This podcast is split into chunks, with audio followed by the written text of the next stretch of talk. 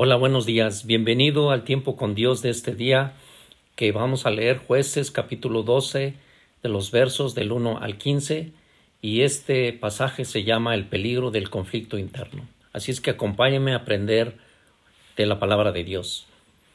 Dice aquí este pasaje que Dios entregó en manos de Jefté al ejército de los amonitas y Jefté los venció en una guerra y así Israel, la nación fue librada de ese ejército enemigo.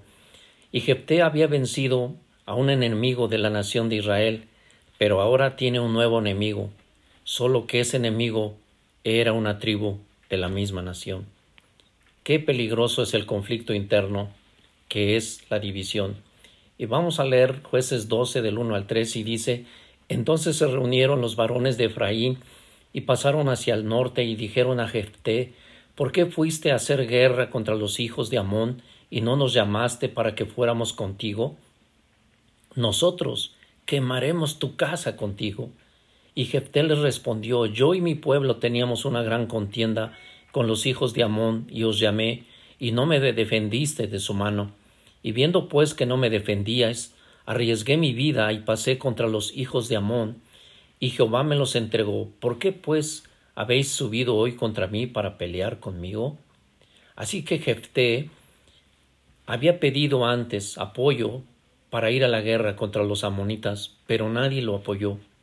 Pero ahora una tribu, que era la de Efraín, viene a reclamarle ¿por qué no los llamó para ir a la guerra? Así es que nosotros tenemos que ser sabios y no buscar diferencias o división entre nosotros por causas que ni siquiera valen la pena. Con sabiduría siempre podemos encontrar una solución. Y aunque Jefté expone lo que sucedió y les explica que puso incluso su vida en peligro y salió a pelear contra los amonitas, aún así le reclamaron.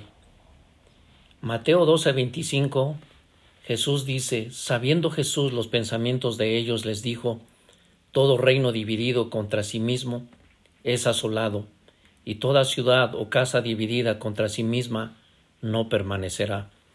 Y vamos a leer estos versículos del 4 al 6 y vamos a ver cómo se cumple esto que Jesús dijo.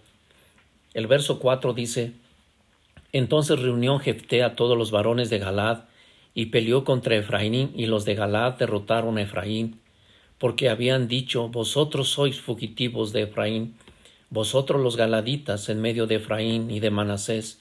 Y los galaditas tomaron los vados del Jordán a los de Efraín. Y aconteció que cuando decían los fugitivos de Efraín, quiero pasar, los de Galad les preguntaban, ¿eres tú, Efrateo? Si él respondía no, entonces le decían, ahora pues, di Shibolet. Y él decía Sibolet, porque no podían pronunciarlo correctamente.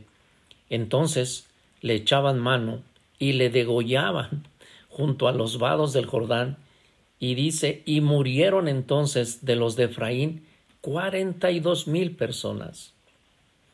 ¿Cuánta pérdida trae la división? En aquellas batallas que, que ya no era con un ejército externo, sino entre las tribus hermanas, murieron cuarenta y dos mil personas de Israel a manos de otra tribu de la misma nación por causa de la división. Y más aún, el pretexto que usaban para matar a los de Efraín, a la tribu de Efraín, era simplemente porque no pronunciaban de la misma manera que los de Galaad una palabra, Shibolet. Los de Efraín no podían pronunciarla igual que los galaditas, y ese era motivo suficiente para degollarlos.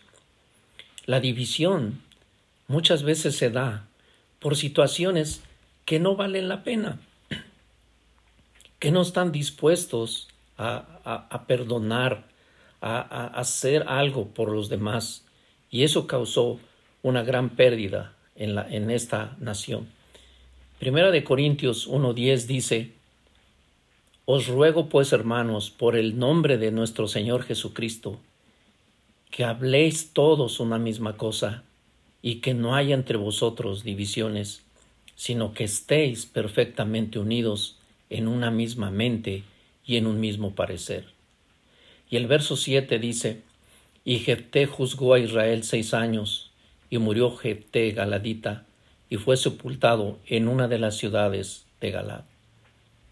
¿Qué podemos aprender de esto? Que la división causa muerte, que la división causa estragos. Así es que quitemos todo aquello que pueda causar división entre nosotros. Aprendámonos a escuchar, a perdonar, ayudarnos a unos a otros y siempre busquemos la paz, porque la división destruye. En Romanos 15:5 dice, Pero el Dios de la paciencia y de la consolación os dé entre vosotros un mismo sentir según Cristo Jesús. Y primera de Pedro 3:8 dice, Sed todos de un mismo sentir, compasivos, amándonos fraternalmente, misericordiosos y amigables. Así es que busquemos siempre la paz, busquemos siempre estar en un mismo sentir y evitemos la división. Los demás versículos muestran que vinieron después otros jueces que estuvieron después de Jefté. Pero la enseñanza que nos deja aquí es que tenemos que evitar la división entre nosotros.